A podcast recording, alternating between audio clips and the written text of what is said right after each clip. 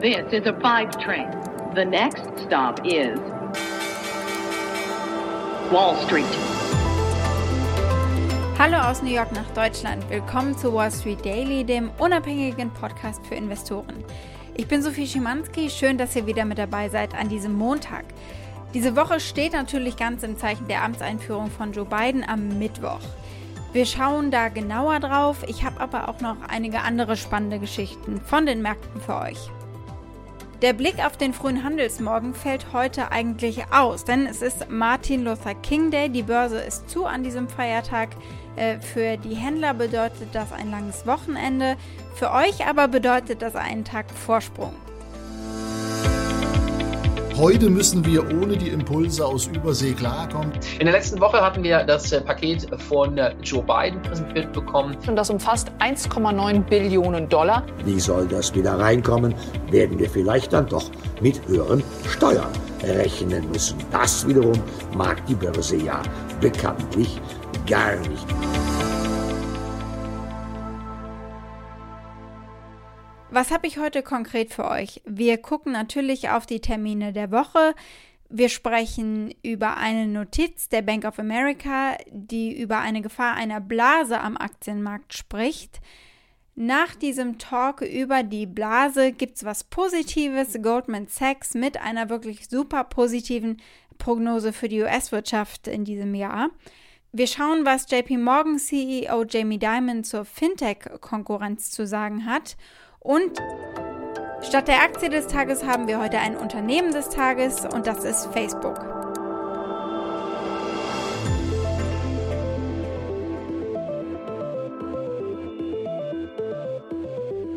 Was steht an in dieser Woche? Also verschaffen wir euch erstmal einen Überblick.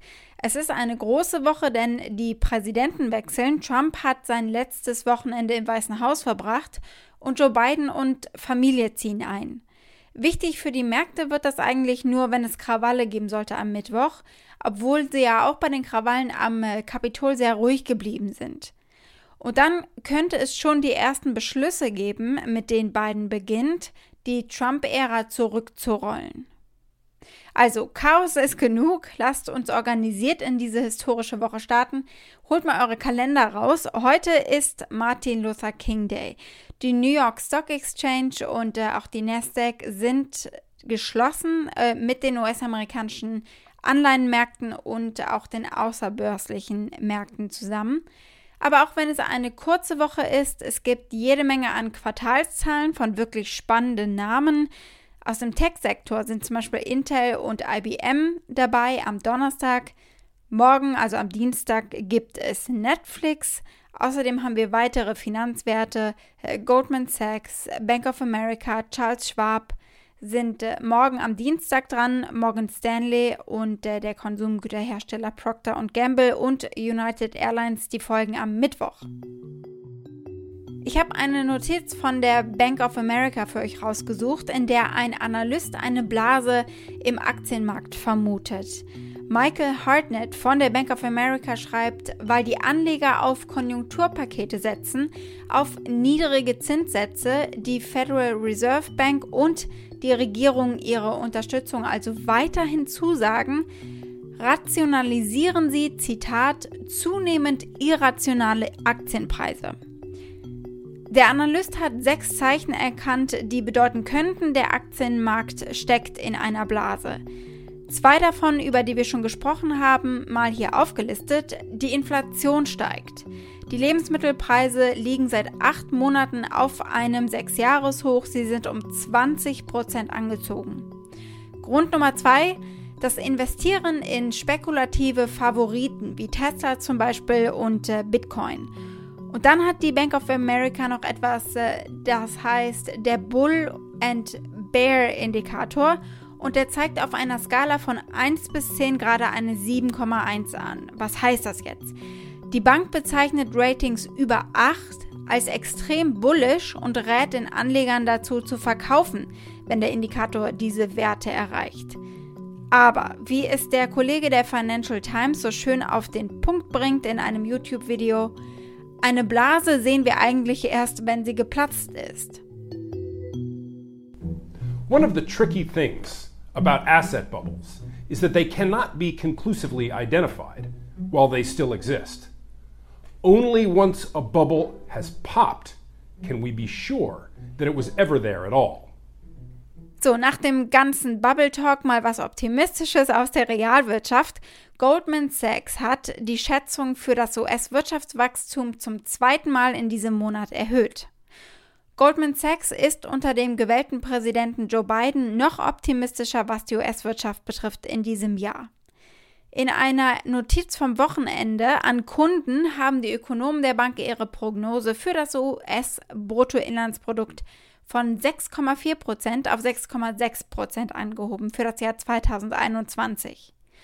Goldman erwartet nun auch eine niedrigere Arbeitslosenquote in den USA. Diese wirtschaftliche Expansion folgt auf äh, den Anstieg der verfügbaren Einkommen und Staatsausgaben, also auf Bidens äh, Konjunkturplan hin in Höhe von 1,9 Billionen US-Dollar.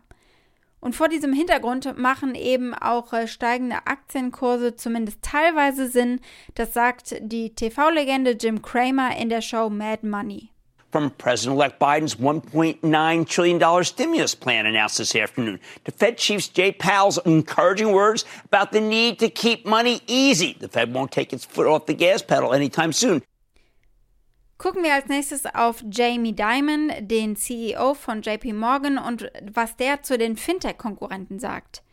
Wer hätte das gedacht? Bank Goliath JP Morgan hat Angst vor den Fintech-Davids. CEO Jamie Dimon hat eine ganz klare Botschaft. Auf jeden Fall sollten wir uns äh, davor fürchten, vor dieser Konkurrenz.